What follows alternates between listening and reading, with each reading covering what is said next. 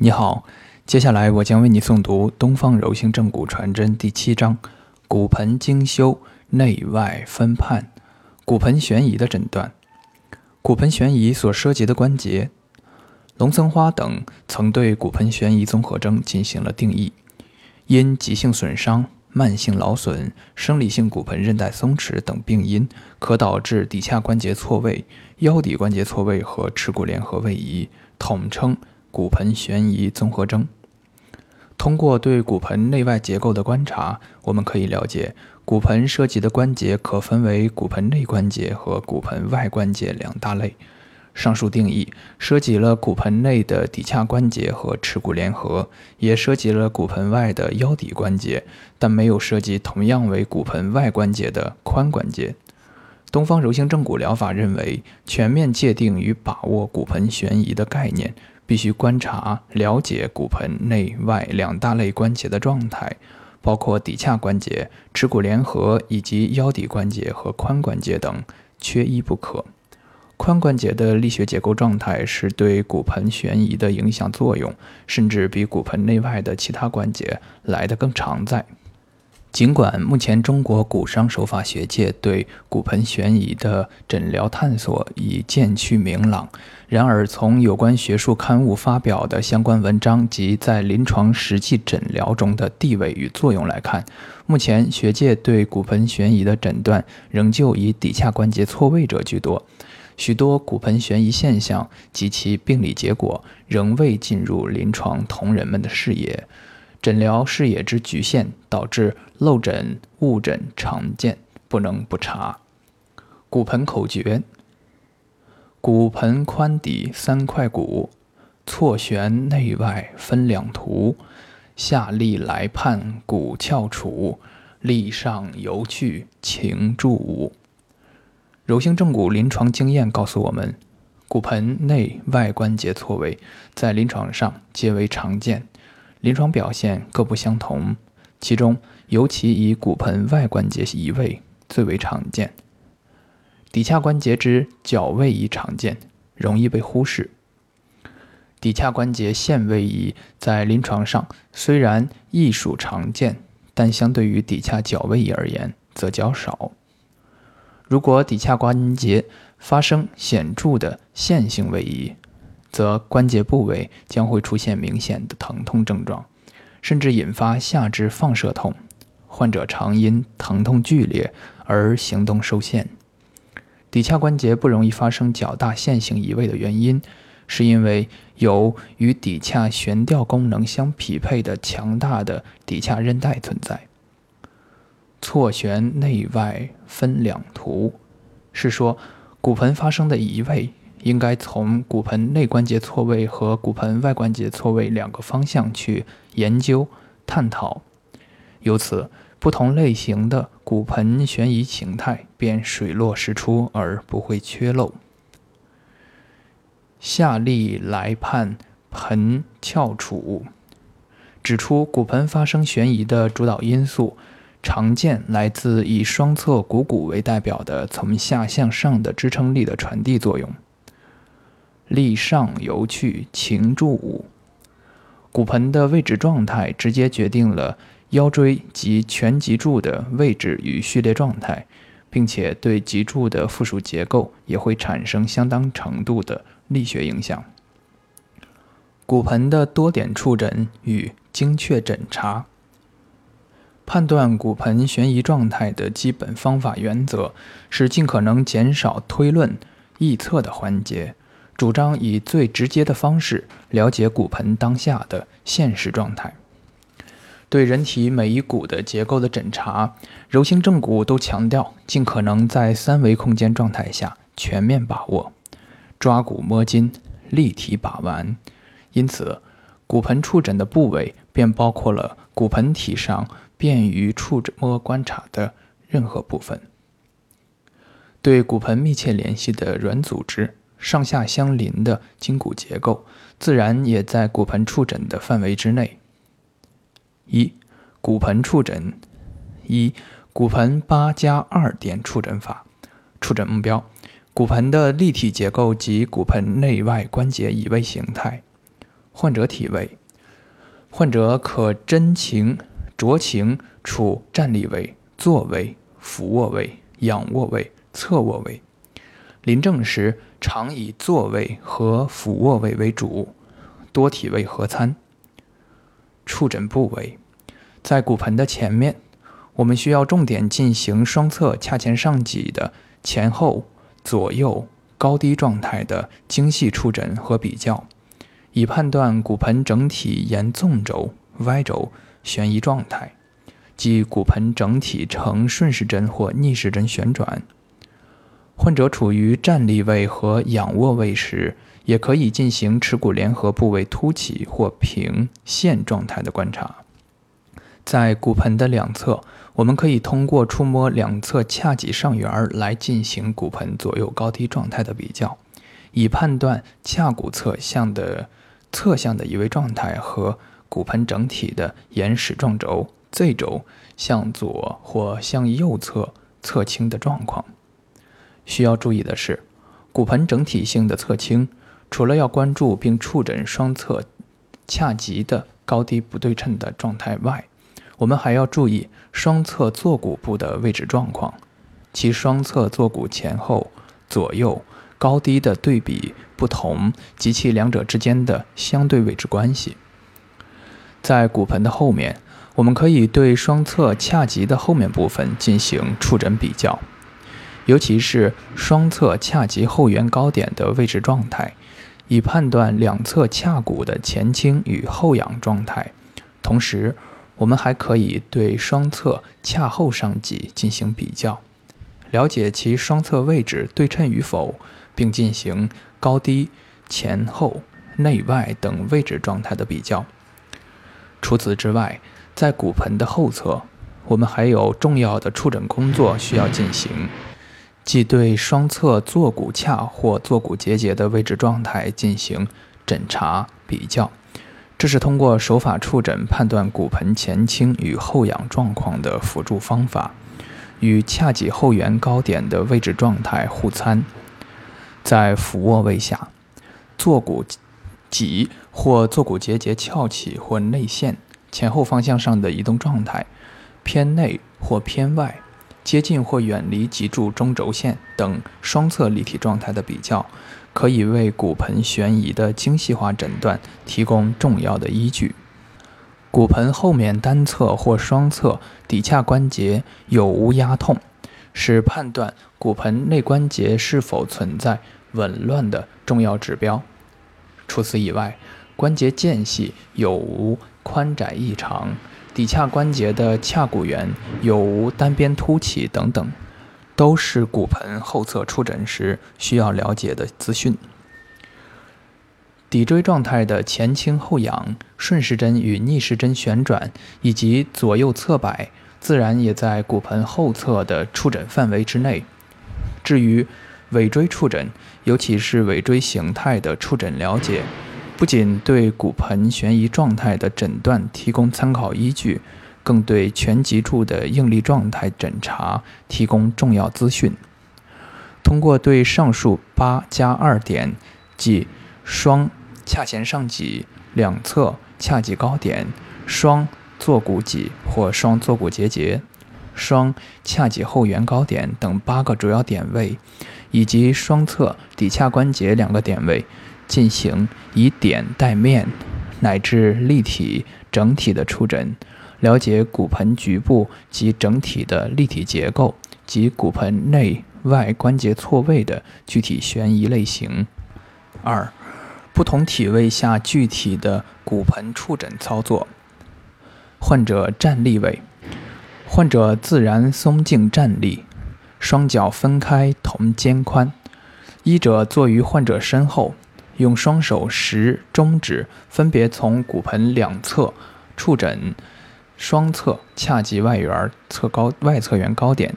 双侧髂前上棘。然后用双手拇指触诊双侧髂后上棘，或以双手食中指触摸双侧髂脊后侧高点，了解骨盆局部与整体悬移状况。患者座位：患者自然正坐于医者之前，医者正坐于患者之后。操作基本同患者站立位出诊。患者俯卧位，医者站立于患者身侧，用双手食、中、无名三指分别触诊患者的双侧髂前上棘、双髂脊外缘高点、外侧缘高点，分别用双手拇、食、拇指触诊双侧坐骨棘或坐骨结节，分别用双手拇指触诊双侧髂后上棘。分别用双手食、中指触诊双髂脊后缘高点。患者仰卧位，医者站立于患者身侧，可用双手拇指或食、中指分别触诊双侧髂前上棘，用双手食、中指分别触诊双侧髂脊外缘高点。需要注意的是，患者在不同体位下，其相关结构的位置表现。可能会有明显的不同，这是由不同体位下骨盆处于不同功能状态所决定的。功能状态下，患者相关结构将会根据功能的需要而发生相应移动，故不能准确反映自然松静状态下的结构序列状况。我们需要了解，患者站立时骨盆处于全然的功能状态；坐位时，由于凳子。对坐骨结节的支撑与固定作用，使骨盆处于半自然的功能状态。卧位下，骨盆处于自然的放松状态。二，与骨盆有着密切关系的软组织触诊。对骨盆状态的诊查，除了直接触摸骨盆体，以对其位置状态进行精确判断外，还要对与骨盆密切联系的软组织进行触诊，以把握骨盆体周围的应力状况。臀大肌、臀中肌、臀小肌、梨状肌、上下孖肌、闭孔内肌、底结节韧带、底髂韧带、腘绳肌、股四头肌、大腿内收肌群、阔肌。阔筋膜张肌、髂胫束、腹直肌、腰方肌、腹内外斜肌、髂腰肌、腰背部肌群、盆底肌群等骨盆前后、左右、上下肌群，均成为骨盆触诊的重要组成部分。三、骨盆上下相邻骨结构触诊。为了清楚了解骨盆悬移产生的动因及该悬移对周围结构产生的激发性影响，并验证骨盆悬移诊断的准确性，我们需要对骨盆上下相邻骨结构，如肋龙、腰椎、双侧股骨、胫骨等进行位置与序列状态的触诊诊查，包括肋龙前俯后仰与扭转的状态，腰椎的序列与曲度。腰底关节和双侧股骨与髋关节的状态等等。整体放眼来看，正确判断骨盆位置状态形成的力学机制，还需要进行包括颈椎在内的全脊柱序列及曲度状况的详细了解，以及膝、踝、足弓等下肢结构的全面诊查，以供从结构的多级相应方面进行的诊断分析所需。这些不是理论上的修饰，而是临床实践中需要深入的诊疗步骤。骨盆及相关结构的体征观察：一、骨盆部体征的观察，在病理性骨盆悬移的外在表现中，歪臀斜胯最为直观。胯骨即髋骨也，臀部骨盆斜倾、倾斜，左右胯髋关节高低不等。为典型表现，与正常骨盆状态较难区别的，当是翘臀与扁平臀。翘臀通常是骨盆前倾角度较大、水平骶椎的外在表现，而臀部扁平则常与骨盆前倾角度减小、垂直骶椎直接有关。翘臀与扁平臀的状态可能是生理性的。也可能处于病理状态，判断的标准以其可能相关的症状表现与疾病为依据，这涉及疾病状况、疾病症状与骨盆悬移直接对应关系的判断，更涉及骨盆与相关软硬结构间关系规律的病理表达。有相关症状出现，则诊断易于得出，而随着骨盆结构序列关系的改善，相应病症也随之消失，其病理关系便确凿有据。从临床实践的观察与经验的不断总结中，我们不难得出翘臀与扁平臀对无症状或症状轻微的亚健康状态的作用与影响，因而其病理定位的揣测方向当在意料之中。二、骨盆上下结构外在体征的观察，旁征博引可为证据。人体结构的整体性，使得以骨盆为枢纽的身体各部结构之间密切联系，相互影响。我们在骨盆悬移患者身上，不难观察到脊柱，尤其是腰、胸椎的旋转、侧弯及曲度异常。双侧肋龙的凸起与凹陷，双侧肩胛骨的高低与异常凸起等结构序列的阳性体征，而反过来，从患者身上所表现出来的这些阳性体征，我们均可高度怀疑其与骨盆悬移之间可能存在的密切联系。除了骨盆以上的脊柱及附属结构以外，骨盆以下的下肢结构与骨盆悬移之间的关系更是密不可分。在重力场中，承重力是由下而上传递的，所以下位骨结构对上位骨结构的位置及序列状态常常有着直接的决定性作用。这是作用力与反作用力的特点所决定的。也就是说，从物理性的机械力角度而言，双侧股骨的位置状态对髂骨骨盆的位置状态有着决定性的影响作用。同理可知，承重力在下肢骨链的传递中发挥着由下而上的影响力，故内外八字脚、根骨内外翻、高弓扁平足。胫骨内外旋、膝部屈伸内外翻等体征，均对骨盆状态有着不同程度的直接或间接影响。骨盆的检查试验与手法触诊：骨盆的四字试验、床边试验、骨盆分离与挤压试验。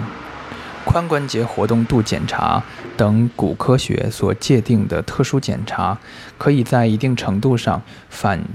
定性反映骨盆及相关结构的病理状态。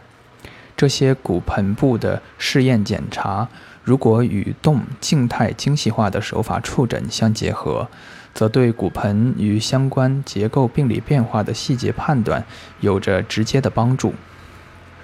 骨盆悬移的 X 线片精确分析，无论在什么时候、什么情况下，手法触诊都无法比拟影像诊断对人体内在结构状态客观的诊查功能。充分利用影像诊断技术以排除手法非适应病症，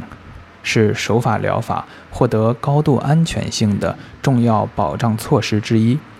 也是达成手法诊疗精细化的重要条件。我们强调手法触诊，亦同时主张尽可能利用现代影像诊断技术的科技成果：一、排除非适应病症。通过 X 线、MRI 等影像诊断技术，可以清楚、准确了解骨盆及其内容物的结构状态。